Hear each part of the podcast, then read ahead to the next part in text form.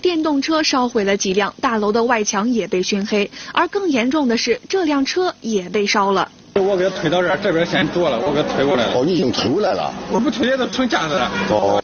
这名车主说，当时他发现着火，衣服都没来得及换，穿着睡衣下来，发现车头被烧之后，没带车钥匙，硬生生的把车推出几米外，免遭了厄运。大半天都会坐牢。那小孩人放跑了。小区居民说，当时有几个孩子在这儿放炮，引燃了地上的垃圾。孩子吓跑后，火势很快蔓延，把旁边的几辆电动车烧着。等大人们发现，火势已经无法控制。你看这小孩们家长都不你看家长都不。春节快到了，喜欢放炮的孩子们，如果家长不加以管教和约束，孩子是很容易发生事故的。